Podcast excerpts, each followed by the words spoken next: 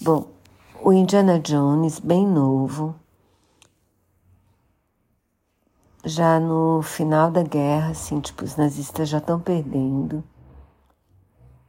ele descobre que, na verdade, eles estão atrás de um punhal, que seria um dos punhais que feriu Jesus, mas eles veem um oficial nazista mostrando que tem uma, um objeto mais precioso, que seria uma máquina do tempo, inventada pelo Arquimedes, que eles chamam de Relíquia do Destino, no filme em português.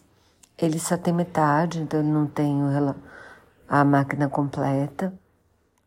E essa metade acaba sendo levada pelo Indiana Jones e um amigo dele, que também era arqueólogo. Aí tem aquela, toda aquela confusão de filme do Indiana Jones mesmo. E a gente vai pro futuro, que no caso é 1969. O Indiana Jones está super deprê, porque ele está se aposentando. Ele perdeu um filho que ele teve com a Marion,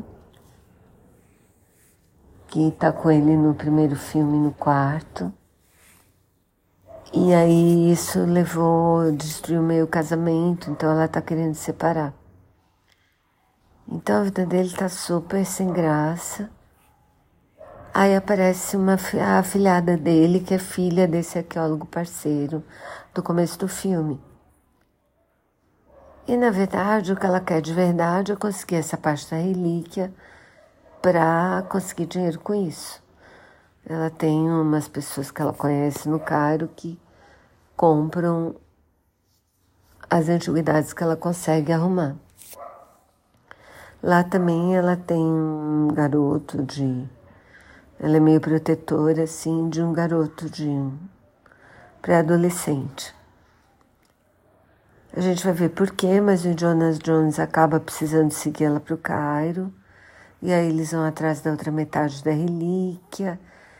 E o oficial nazista que tinha achado a primeira parte está atrás de todos eles. Então chega lá no Cairo porque ele quer essa parte da relíquia e quer também descobrir a outra metade para montar a máquina do tempo. E aí a gente vai descobrir por quê. Bom, o filme é meio lento, uns pedaços, eu acho mesmo que ele é um pouquinho mais lento do que precisava ser, mas é delicioso. Harrison Ford está ótimo. A afilhada dele tá ok também, a aventura é ótima, super interessante e tal, apesar de perder o ritmo no meio um pouco. A música é Bárbara, que é do John Williams, tem vários temas da, dos caçadores mesmo. E o final, o final é encantador. Chorei, assim. Achei o final realmente encantador. Então eu super recomendo o filme, achei que foi um fecho muito legal.